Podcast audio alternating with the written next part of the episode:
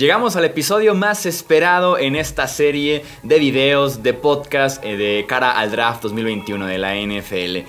Momento de hablar de la posición de coreback. Hablemos de fútbol. Hablemos de fútbol. Noticias, análisis, opinión y debate de la NFL con el estilo de Hablemos de fútbol.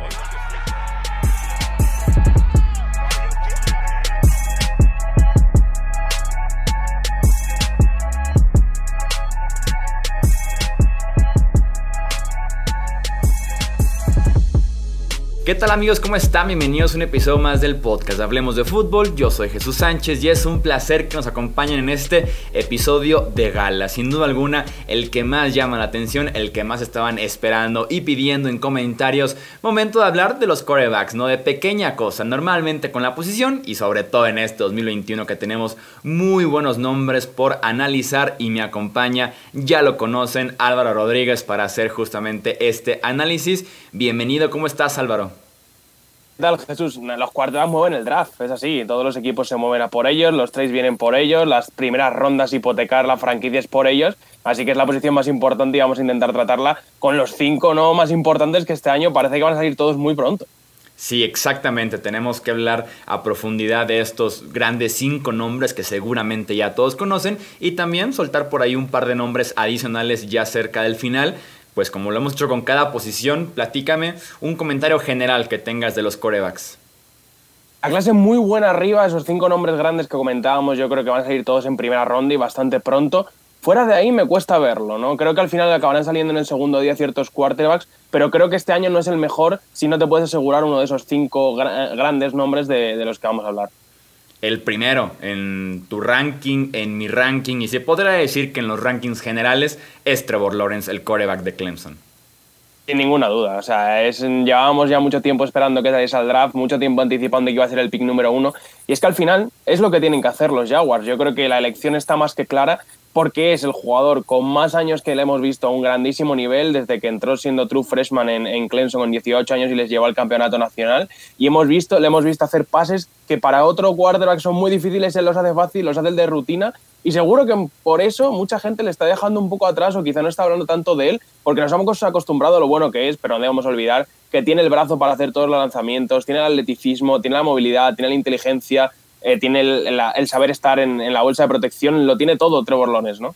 Sí, es un prospecto que está listo para iniciar el día de mañana en la NFL por la parte física y también por la parte mental, ¿no? De los prospectos más inteligentes que hemos tenido en mucho tiempo en reconocimiento, en lectura, en ajustes sobre la línea. Es realmente un entrenador adicional que tiene Clemson en el campo. Y si esto lo combinas con toda la parte física que ya mencionas, tienes un prospecto no perfecto, pero sí muy cerca de ello. Mm, sí, prospecto perfecto, la gente tiene que saber que no lo va a ver, todos tienen sus fallos, al final son chicos jóvenes que tienen mucho que desarrollar. Cuando entren a un equipo NFL con entrenadores NFL del máximo nivel, seguro que va a haber cosas que le tienen que, enseñar, pero está claro que Trevor Lawrence ayuda mucho con todo lo que viene, ¿no? Yo una de las cosas que destacaría es que está muy cerca de lo profesional. En cuanto a mantenerse en el pocket, le llega la presión y no se pone nervioso, sabe manejarse con los pies sin entrar a la presión, evitando la presión exterior. Yo creo que en ese sentido es algo que es muy profesional y que Trevor Lawrence ya lo tiene, ¿no? Si tuviésemos que echarle en cara algo, porque sin duda lo tiene, es que la, ofensiva de Clemson, para la gente que no vea mucho fútbol americano universitario, es muy sencilla, muchos pases por detrás de la línea, muchas rampas option y quizá algún que otro pase forzado porque él ve que tiene el brazo, ve que sabe colocarlo y dice, lo voy a lanzar ahí. Y tú, defensor, no me, no me la vas a quitar. Entonces, creo que tiene que mejorar alguna de esas cosas, tiene que pasar un poquito más al centro, pero son cosas de esquema y que son cosas que estoy seguro que va a aprender cuando llegue a la NFL. Sí, al final de cuentas es eso, adaptabilidad a su nueva ofensiva, que va a ser la de Urban Meyer, que también es una ofensiva amigable para los corebacks. En ese sentido, me emociona bastante el poder ver a Lawrence en el siguiente nivel con este entrenador en específico. Eh, y sí, eh, al final de cuentas son muy pocas las debilidades. Tal vez la, la, mecánica pudiera ser un poquito más limpia, pero sería ya solamente encontrarle defectos eh, viéndolo con microscopio, ¿no? Viendo en el plano general, pues son muy pocas eh, las cosas. Algún, pase, como tú decías, por movimiento de pies que sea un poco arriba, yo creo, porque no lo clava bien, pero al final es uno de 50 a lo mejor, ¿no? Que es ya meterse ahí a las cosas pequeñas que hace mal, que, cosas que lo hacemos con él, porque lleva tres años un gran nivel y le tenemos ya muy visto. Sí, tal vez como recomendación para él cuidarse un poco más. Siento que va eh, consiguiendo yardas eh, con las piernas porque es lo suficientemente atlético como para poder superar a linieros defensivos y a linebackers en velocidad, llegar al tercer nivel, conseguirte 10, 15 yardas. Eh, me, gustaría ver que se deslice un poquito más seguido en lugar de recibir el golpe. O incluso recibir la captura, porque, a veces que forza el pase tratando de conseguir yardas, la captura está bien, Trevor Lawrence. Además sí que se le casi dos metros, pero muy delgadito, ¿no? Yo creo que tendría que meter algo de peso también, algo de músculo de cara a la NFL, pero sobre todo eso, cuidarse más, que creo que es lo primero que le van a enseñar, ¿no? Eres la selección número uno global, lo primero que te van a ayudar es a cuidarte para que no te lesiones. ¿Algún tipo de preocupación tienes con Lawrence en el sentido de la mentalidad, de la actitud, que ha sido lo que ha salido en los días recientes? Ah, yo creo que no, yo creo que es un poco palabrería para vender un poco más, ¿no? Yo quizá la única duda que tendría con él es eso, cómo adapta de una ofensiva muy amigable a otra que aunque sea más, ya estás hablando de un nivel NFL, ¿no? Es la única duda que me queda con Lorenz. Y aparte un ganador en todos los sentidos de la palabra ganador, creo que su récord desde preparatoria 86-4. Nada más. Lo comparaba, lo comparaba un poco con LeBron James en el sentido de que llegó con muchísimas expectativas desde el instituto y desde su primer año estuvo superando expectativas año tras año, año tras año, con toda la presión que eso significa y nada lo frenó, ¿no? Siguió, teniendo esa mentalidad de seguir queriendo ganar, aún con todos los focos encima suya, desde que era muy joven, desde que salió desde el instituto. Se habla mucho con Lawrence que es el nivel de prospecto de los John Elway, los Peyton Manning, Andrew Locke. Tú comparándolo con las clases que has analizado en los últimos años del draft, ¿es el mejor prospecto de Coreba que has visto? Para mí sí, para mí sí. Yo creo que al final lo que la seguridad que da de esos tres años con muchísimos, porque por ejemplo el año pasado, el año pasado de Burrow fue espectacular, todos los, de hecho yo, yo creo que la temporada pasada de Burrow en general es mejor que cualquiera de las que haya hecho Lorenz, ¿no? Pero al final era un año y nos quedaba la duda con Lorenz sabemos que son tres años muy buenos. Sí, justamente me preguntaron a mí sobre la comparación Burrow-Lawrence. Y sí, Burrow creo que tuvo un nivel un poquito más alto, pero con Lawrence fueron tres temporadas de ese nivel un pelín abajito de Burrow. Prefiero esas tres temporadas en las que ya tienes más seguridad como prospecto. Siguiente coreback en tu ranking, ¿a quién tienes como número dos? Para mí el número dos es Justin Fields, eh, el quarterback de Ohio State. Yo creo que si no estuviésemos hablando de Lawrence, podría perfectamente ser el número uno de cualquier clase, porque es muy bueno, tiene todo, el atleticismo, corrió las 40 yardas en 4-4, eh, tiene la fuerza, la potencia, el brazo es un cañón, pero aparte me parece el quarterback más preciso de todo el draft. Y creo que eso que se le está diciendo de que no progresa en las lecturas, de que no es inteligente, me parece un poco narrativa Creo que sí que progresa en las lecturas, pero hay que entender la ofensiva en la que jugaba, que era una ofensiva que buscaba mucho el pase largo y quizá por eso estaba mucho tiempo en el pocket al final, en la bolsa de protección y le caían muchos, muchas capturas, ¿no? Por eso, porque buscaba siempre el pase largo. Pero estoy convencido de que Justin Fields es un talento muy, muy importante en la posición de quarterback y aunque también tiene cosas que mejorar, como todos obviamente, si no estuviese Lawrence, creo que en cualquier otra clase podríamos estar hablando de Justin Fields como el número uno. Sí, yo estoy de acuerdo. Muchos pases también de una sola lectura, entonces por el tipo de ofensiva también se puede ver limitado, pero con Fields tienes un prospecto que es un pasador de bolsa, porque no hay que dejarnos confundir con esos grandes acarreos o con su tiempo en las 40 yardas. Es un pasador de bolsa con la habilidad de escapar de la presión y además conseguirte un touchdown de 30, 40 yardas sin ningún problema, porque tiene ese tipo de velocidad y esa eh, habilidad para poder escapar y conseguir yardas. Es uno de los cuartos que más tiempo está en, la bolsa de protección de, este año, que es una de las cosas quizá que tendría que mejorar, ¿no? Que todo fuese un poco más rápido. Yo creo que la velocidad de NFL es lo primero que dicen todos los jugadores que vienen del colegial que cambian a, la NFL. Lo primero que destacan es la velocidad, lo que va todo, ¿no? Y Fields tiene que mejorar en ese sentido. Pero no tengo ninguna duda del atleticismo, del brazo, de la precisión, de la dureza. Jugó con dos costillas rotas en, en la semifinal, en la semifinal por el título y jugó ahí, llevó su equipo a la victoria no tengo ninguna duda con Fields. Y estoy convencido que se está hablando mucho de él. Yo no me, no me lo imagino cayendo mucho porque creo que puede ser uno de los grandes robos de este draft. Sí, mencionas la dureza. Yo también aquí tengo apuntado liderazgo y competitividad, mencionando esa parte de jugar el playoff con la lesión creo yo que no hubiera habido conferencia Big Ten este año si no es por Justin Fields. Entonces es un tipo que además quería estar en el campo este año, a pesar de la pandemia, a pesar de que su conferencia canceló súper temprano la temporada. Dijeron, ¿saben qué? Mejor no jugamos. Él trajo a los jugadores a reunir las firmas, a hacer lo necesario para poder jugar. Liderazgo y competitividad por parte de Justin Fields. Me encanta también esa parte. Y, a él no le hacía falta, porque yo estoy convencido que no llega a jugar y sigue siendo una de las 5 o 10 primeras selecciones del draft, ¿no? Lo hizo puramente por, por el querer jugar esta temporada e incluso por ayudar a sus compañeros que podían salir drafteados.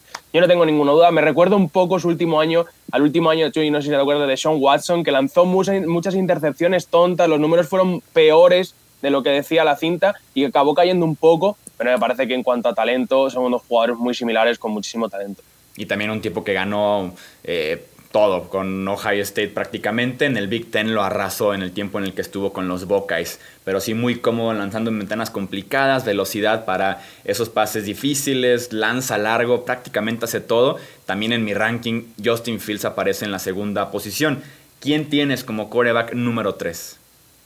En la posición número 3 tengo a Trey Lance, el cuartero de North Dakota State, y yo creo que simplemente por la proyección de lo que puede llegar a ser, ¿no? Le ves mm. también, como atleta, a mí me parece uno de los mejores, si no el mejor. Tiene el brazo, tiene el jugar en un esquema profesional, porque la ofensiva de North Dakota State es lo más similar al profesionalismo que tenemos. Mucho juego debajo del center, mucho play action dando la espalda a la defensa su mm, rutina de entrenamiento semanal, eh, leí en una entrevista que era muy parecida a la que hacían todos los equipos NFL. Los lunes hablaba de las jugadas en el tercer down, en los miércoles de los dos minutos, los viernes llevaba su propia reunión Trey Lance, simplemente siendo su primer año jugando, simplemente como un eh, freshman. Y creo que esa madurez, eh, esa toma de decisiones que es muy buena, ninguna intercepción en 2019 en más de 300 pases, creo que son cosas que junto a una posible mejora y una futura posible mejora, le, hacen ponerse en mi ranking bastante arriba en este número 3. Sí, entre analistas que se especifican con los corebacks, por ejemplo, hablaban de él, lo que le piden a cada coreback en su respectiva ofensiva, que puede ser mucho más complicado, ¿no? De poderlo descifrar nosotros desde ciertos cortes de partidos o en la televisión, ¿no? Y sí decían, en la universidad comparando estos cinco corebacks, era el que más le pedía la ofensiva en el campo, con los cambios, con los ajustes, como dices tú, montar ciertas jugadas. La ofensiva es un tipo muy, pero muy inteligente y eso que es muy joven, tiene apenas 20 años. Entonces, hacer eso sin duda alguna es un talento muy, muy especial y tiene el físico perfecto para la posición, ¿no? Alto, grande, como dices tú, el brazo, muchísima fuerza eh, de sobra para poder estirar el campo, le gusta además ser agresivo y es un arma en el juego terrestre, es un arma creo yo, eh, nivel como le llegó a ser Tim Tebow, como le llegó a ser Cam Newton, de ponerlo a correr por el centro de la formación, en zona roja se va a comer muchas defensivas por ese físico que tiene listo para correr y para pasarle por encima a defensivos muy fuertes de ser el, el, punto focal ¿no? del ataque terrestre, de decir, te vamos a dar 10, 15 carreras por partido y vas a conseguir tanto corriendo por el exterior como lo que tú decías, enfrentándose de frente contra la línea, lee muy bien también lo que ocurre en la línea ofensiva y aparte la fuerza, la dureza, la, la potencia, creo que como corredor lo tiene todo y que con que para mí tiene un pequeño problema de precisión, que no sé hasta qué punto es mejorable, ¿no? No me parece de los más precisos de este draft, pero igualmente yo creo que, es un prospecto interesantísimo por eso, por atleticismo y por brazo. Sí, hablemos justamente de las debilidades y pues sí, claramente la precisión es un gran problema. Principalmente en rutas intermedias y largas tiene un porcentaje bastante bajo comparado con otros corebacks de la clase del draft. Está muy fuera del top 5, el top 10 en esa eh, estadística. Eh, yo normalmente soy de la idea en este proceso del draft de que la precisión no se enseña, que sin duda alguna la tienes o no saliendo de la preparatoria de la universidad y a la NFL llegas ya casi en el punto final de tu carrera. En precisión sí pudiera variar un poco. Me recuerda mucho esta evaluación de Trey Lance a Josh Allen saliendo de Wyoming, ¿no? Que era el gran foco rojo de lo poco preciso que era. Y normalmente son cuervas que no mejoran esta parte en la, en la NFL, perdón pero Josh Allen ya lo logró, lo cual te hace creer un poquito de si también lo puede lograr Trey Lance eh, eh, cuando llega al profesional. Totalmente, me pasó lo mismo. Yo antes de, ver la evolución que ha tenido Josh Allen hasta convertirse ahora mismo en uno de los mejores quarterbacks de la liga, pensaba que era una cosa que no se mejoraba, pero desde que he visto a Josh Allen empieza a valorar otras cosas y empieza a decir, pues quizás sí, con entrenamiento, obviamente con una situación muy buena como la que ha tenido Josh Allen, se puede mejorar. Y creo que, por ejemplo, Trey Lance en San Francisco cae en un sitio que le cae como un guante en la ofensiva de Kyle Shanahan y me encantaría verla ahí, me encantaría verle sentado un poco detrás de Garópolo y, mejorarle. Creo que podría ser un, gran fichaje para los Niners. Yo tengo a Trey Lance como me vas a matar seguramente con todo y que nos separan miles de kilómetros, como quinto coreback de esta clase. Este, no, es mi estilo. No, es mi estilo de coreback. Sí, eso es. Creo yo que cada quien le da cierto valor a ciertas cosas yo se le doy mucho a la precisión y soy poco de enamorarme tal vez del prospecto del tipo alto, fuerte, musculoso, que te consigue eh, las yardas, que tiene mucha proyección tal vez, pero también con un piso muy bajo. Eh, su mecánica creo yo que puede ser un problema, me parece lenta y larga, lo cual puede generar asuntos ahí pendientes en la NFL de darle ventajas a los defensivos, ya sea en el pass rush o al secundario que esté esperando el pase. Apenas 318 intentos de pase en su carrera en colegial, además en un nivel bajo, entonces me incomoda un poco ir coreback como Trey Lance top 5 tal vez, evaluando solamente 300 intentos de pase y aparte en un nivel muy bajo. Son 18 eh, intentos por partido en su carrera en colegial. Y quizás eso pueda ser lo que le haga caer un poco, ¿no? A lo mejor fuera del top 5. Yo creo que también va a haber equipos que estén enamorados, ¿no? Igual que hay eh, diferencias en la, en la, valoración tuya y mía, estoy convencido que habrá equipos que le tengan fuera del top 10 por lo que tú comentas y con las mismas razones que tú comentas, y otros que estén absolutamente enamorados por las mismas que yo comento. Sí, hay tipos que van a ver a, a Josh Allen este año, van a decir, ahí está el siguiente, porque se parecen en ese sentido. Y se puede ir desde muy temprano o tal vez sí caer fuera del top 5, sí, del top 10 creo que ya no, ya no sale Trey Lance. Eh, ¿Quién es tu cuarto coreback de esta clase? El cuarto quarterback es Zach Wilson, el quarterback de BYU. Eh, es un jugador que es muy bueno, o sea, quiero destacar que, a pesar de tener el, número 4 global, creo que los cuatro quarterbacks que, que, hemos hablado tienen muchísimo talento, todos sin duda talento de primera ronda, y creo que todos capaces de salir dentro del top 10. Problema con Zach Wilson me viene un poco con el esquema donde ha jugado es un esquema muy favorable, donde tenía unas bolsas de protección enormes, muchísimo tiempo para lanzar, y que creo que, pese a estéticamente ser uno de los quarterbacks más chulos de ver, ¿no? que lanza pases desde plataformas imposibles, pases que dices tú, le estás bien y dices, ¿por qué lanzas eso? Va a hacer una intercepción, ¿por qué la lanzas? Y acaba completando. Creo que al final muchos de esos pases pueden caer del otro lado de la moneda, la NFL, igual que son un touchdown largo de 50 yardas, se pueden convertir en intercepciones en el próximo nivel, ¿no? Eh, si tuviese que destacar algo, lo que tú comentabas de Trey Lance, justo al contrario. la mecánica de lanzamiento de Wilson es rapidísima, no da tiempo apenas a la defensa a colocarse y tiene un brazo muy, muy potente. Ahora, creo que esos lanzamientos por los que la gente se enamora, esos lanzamientos que se le califica del nuevo Mahomes, del nuevo Aaron Rodgers, creo que igual que caen bien eh, en, en BYU, en una, en una conferencia de nivel menor contra rivales bastante menores, pueden caer del otro lado en la NFL, porque tampoco creo que de estos cuatro que hemos hablado, creo que sinceramente la, fuerza del brazo no lo tiene. Muchos balones que lanzan profundos son balones contestados para, para que su receptor lo baje. Creo que apenas consigue eh, poner mucho, mucho aire a los balones profundos y creo que esos pueden ser un problema de cara al próximo nivel. Creo que además, lo hablaremos, pero tiene pinta marcado esa Wilson que va a ser la selección número dos. Creo que en Jets va a tener una situación mucho más complicada de la que ha tenido este último año. Sí, en BYU también jugaba contra competencia de bajo nivel, una línea ofensiva que en la vida veías a Zach Wilson sucio de uniforme. Sí, sí, sí. O sea, era un tipo que trabajaba. Era un 7 contra 7, la ofensiva de BYU contra la defensiva rival. Eh, en ese sentido, vamos viéndolo con una línea ofensiva dudosa, como pudiera ser bien la de los Jets. Porque si el tipo en ese escenario de 7 contra 7, como dices tú, la comparación a mí de Aaron Rodgers en la parte de la mecánica, del tipo de lanzamiento y aparte el talento del brazo me parece perfecta. Creo que es un tipo muy similar en ese aspecto a Rodgers, un brazo vivo, fuerte, con velocidad. Eh, con solamente el movimiento de muñeca pone un pase 25 yardas pegado al lateral que dices, ¿cómo es posible que alguien pueda hacer esto? Es así de especial el brazo de, de, de Zach Wilson. Yo tendría muchísimas dudas en la parte que ya decíamos de que no lo hemos visto realmente bajo presión. Un récord muy malo contra rivales top 25 en BYU. Y además me da la impresión de que su lectura y anticipación de pases son malos. Siento que constantemente va tarde en la ruta y que puede compensar con el brazo que tiene.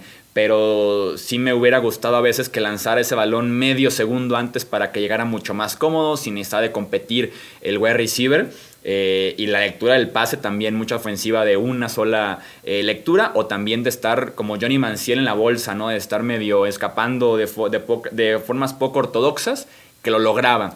Pero en la NFL los defensivos son diferentes a los que enfrentan BYU. Una de las cosas que aprecié en las lecturas es que muchas veces busca siempre el balón profundo y no coge lo que la defensa le da. ¿no? Vi muchas lecturas de tres niveles que eso se usa, se usa muchísimo las ofensivas de Shanahan, ¿no? nivel corto, nivel medio nivel profundo. El nivel medio siempre solo y él intentaba lanzar en profundo para buscar la jugada grande. ¿no? Yo creo que en ese aspecto se va a tener que controlar un poco más. Por ahora sí que me recuerda mucho a, Johnny Manziel en ese estilo de escapismo, de balones largos que van profundo, pero que al final se lo baja el receptor Me gusta mucho Zach Wilson, pero tengo dudas también en la NFL. Yo creo que, va a haber que verle. Sí, sí, sí. Eh, recuerdo haber visto un partido que se considera tal vez el partido más complicado de Zach Wilson, el de Coastal Carolina. Tiene un cuarta y cinco en el que tiene el pase de 10 yardas absolutamente solo y se lanza uno de 40 incompleto, ¿no? Entonces, sí, muy de ese estilo Zach Wilson. Eh, y vamos. Muy pistolero, sí, sí. Sí, sí, sí. Zach Wilson es mi cuarto. Eh, no, es mi tercer coreback. En el ranking fue tu cuarto coreback. ¿Y quién es tu quinto? El quinto es Mac Jones, el quarterback de Alabama. Eh, la verdad es que con Mac Jones es un jugador que, que tiene un suelo bastante alto, ¿no? Que sí que tengo lo que tú comentabas, la precisión me parece que la tiene, aunque sí que hay que decir que muchas veces sus receptores estaban completamente solos. Me parece que las lecturas las tiene, él entiende muy bien antes de que salga el snap lo que tiene que hacer, identifica y dispara y siempre acierta. En, en ofensivas de una lectura ha sido muy muy buen jugador en ese esquema de Alabama, pero si hablamos de una situación ideal, Mac Jones ha tenido la mejor, seguramente la mejor línea ofensiva del país, el coordinador ofensivo que este año ha marcado el fútbol colegial, un cuerpo de receptores espectacular, uno de los mejores running backs del país también en Najee Harris. Creo que la, situación de Mac Jones es inmejorable, ¿no? La duda que me queda con Mac Jones es cuánto recorrido tiene. ¿no? no tiene el mejor brazo, no tiene el mejor atleticismo. Sin duda estoy convencido que puede ser un quarterback titular. No le veo con proyección de ser top 10, top 5 de la liga. Sí, estoy muy de acuerdo contigo. Es un pasador seguro, es un pasador súper confiable, pues no te va a dar ese pase espectacular que te da Zach Wilson y la escapada de un Justin Fields o de un Trey Lance, pero es un tipo confiable que toma muy buenas decisiones, como dices tú. Antes de la jugada ya sabe qué quiere hacer con el balón, muy preciso en rutas cortas e intermedias. Me encanta esa parte porque teniendo a Jalen Waddle y a Devonta Smith, lo que quieres es que si los encuentras en cortas o intermedias en las que van corriendo, que no se detengan ni medio paso para que consigan yardas después de la recepción. Mac Jones es el quarterback perfecto para ese tipo de ofensiva en la que pon tú el balón ahí y el receptor puede hacer el resto porque lo vas a poner en una muy buena situación. Además de un comando total de la ofensiva de Alabama. Creo yo que es el coreback que más cómodo veía el año pasado. Distribuyendo el balón una jugada tras otra. Se veía confiado, se veía efectivo. Y eso me encantó de Mac Jones con todo y que trabajó casi exclusivamente desde posición pistol o escopeta. Ningún miedo también a llevarse el golpe. Yo le he visto llevarse auténticos porrazos de jugadores defensivos, pero él con tal de lanzar el pase se quedaba clavado, lanzaba y aún así se ha llevado golpes fortísimos, o sea, ningún miedo a estar en, el pocket y mantenerse a la hora de lanzar el pase es otra de las cosas que me encanta de él. Pero si mi duda es, yo estoy convencido de que se puede ganar con Mac Jones. No estoy tan convencido de que es un jugador que quiera pagarle 40 millones como se va a pagar a todos los quarterbacks de aquí a unos años, ¿no? Sí, sí, no hay más porque tiene sus limitaciones físicas, la fuerza del brazo es promedio. Tenía, no sé qué parte es el hecho de la velocidad de Waddle y de Smith, pero se quedaba corto constantemente en los bombazos. Insisto, no sé qué tanto darle un poquito de la fuerza y qué tanto darle al 4.3 corre cada uno de ellos también. Sí, sí, totalmente. Sí que hay muchos balones que Waddle sobre todo tiene que volver hacia atrás. También estamos hablando de Waddle, un atleta super élite, ¿no? Con velocidad de 4-2, 4-3. Vamos pues a la ronda rápida. Con estos mismos cinco corebacks eh, seleccionamos diferentes categorías y Álvaro nos va a poder decir quién es el que cree de los cinco que es el mejor en esa categoría. Empezamos con fuerza en el brazo. Fuerza del brazo pura y dura potencia me voy a quedar con Trey Lance, el cuarto de North Dakota State. Creo que tiene un, balón profundo muy, muy bueno y aunque tiene las fallas en la precisión, estoy convencido que es el que más lejos puede poner el balón y al final hablamos de eso, ¿no? De la fuerza cuando carga, tiene un auténtico cañón Trey Lance, cuarto de North Dakota State. En movilidad, ¿quién es el mejor? Movilidad me quedé con Justin Fields, aunque estaba entre Justin Fields y Trey Lance, creo que los dos tienen esa competición, pero creo que Justin Fields es un jugador mucho más elusivo quizá que, que Trey Lance, tiene esa velocidad élite que a lo mejor no tiene Trey Lance, y aunque Trey Lance es más grande, creo que Justin Fields te puede conseguir esos touchdowns largos. Sí, en línea de gol dame a Trey Lance, ahí en la yarda 1, un touchdown de 80 yardas me lo va a dar Justin Fields. Eh, el mejor en talento de brazo. Talento de brazo diciendo brazo que puede lanzar balones imposibles, ese es sin duda Zach Wilson. Si ves sus partidos, tiene un montón de lanzamientos de ese estilo, sin tener los pies asentados en el suelo, como puede lanzar desde cualquier plataforma, como se dice, y poner el balón largo. Zach Wilson, como tú comentabas, un brazo muy parecido al de Rodgers. El de la mejor precisión la mejor precisión me vuelvo a quedar con Justin Fields porque creo que maneja bien los tres niveles del campo, zona corta, zona intermedia y zona profunda. Ayuda a sus jugadores a ganar yardas tras la recepción y sobre todo en profundo sabe muy bien dónde poner el balón hacia afuera, hacia adentro, dependiendo de cómo gana el receptor. Me quedo con Justin Fields. En IQ, en la inteligencia, ¿quién es el que se lo lleva? Pues aquí a punto de poner a Jones, al final me quedé con Trevor. Creo que Trevor Lawrence hace todo súper rápido, hace todo a nivel profesional ahora mismo y que quizás es una se los está quedando un poquito apartado por todo lo que le hemos visto, pero me quedo con Trevor Lawrence sin duda. Y para cerrar, el manejo de la bolsa. Aquí voy a repetir también con Trevor Lawrence igual, es otro jugador que creo que puede sentir la presión, puede moverse en poques reducidos sin, sin, mucho espacio y nunca se va a lanzar hacia la presión del rival, así que Trevor Lawrence además bastante experiencia ahí, me, me quedo. Mucha plática obviamente con los cinco principales corebacks, pero Álvaro, ¿quién es el coreback 6 de esta clase que probablemente nadie lo menciona? Pues el coreback 6 para mí es Kellen Mond, el coreback de Texas A&M. Es un jugador que lleva cuatro años como titular en una universidad importante en la SEC, jugando muchos partidos. Pero a mí hay una cosa que me desespera de él y es que nunca busca la gran jugada. Igual que hablábamos con Zach Wilson, de que siempre la busca, Kellen Mond nunca la busca. Hay veces que, que estás en tercera y ocho jugándote el partido y te va a lanzar un check down. Eso está bien para ciertas ocasiones, pero tiene que ser un poco más agresivo. Creo que como suplente, buen suplente, incluso llegando a titular normal, creo que puede ser su, su, su, máximo nivel, pero es que yo creo que después de esos 5, 8 y poco, poco hay que sacar. ¿A partir de qué ronda crees que empiezan a caer los otros corebacks? Ya sea Mon, eh, Jamie Newman, en el caso de, de, Davis, ¿quién crees que, o sea, en qué ronda a partir de los veremos? A mí no me extrañaría que saliesen en segunda, porque como hemos comentado, van a salir en, en muy pronto en primera, o parece que van a salir muy pronto en primera estos cinco grandes nombres, y, y yo creo que va a haber equipos que en segunda se van a tener que lanzar por, a, por, a por otro de los quarterbacks. ¿Y quién es tu sleeper favorito del día 3? Pues el sleeper para mí es Jamie Newman, eh, quarterback de Georgia, ex quarterback de Wake Forest, que no le vimos jugar este año porque hizo opt-out. Pero quizás es por eso, ¿no? Porque es uno de los jugadores que menos hemos visto jugar, tiene un brazo muy, muy bueno en profundo. El año pasado fue el segundo mejor quarterback lanzando en profundo por detrás de Burrow.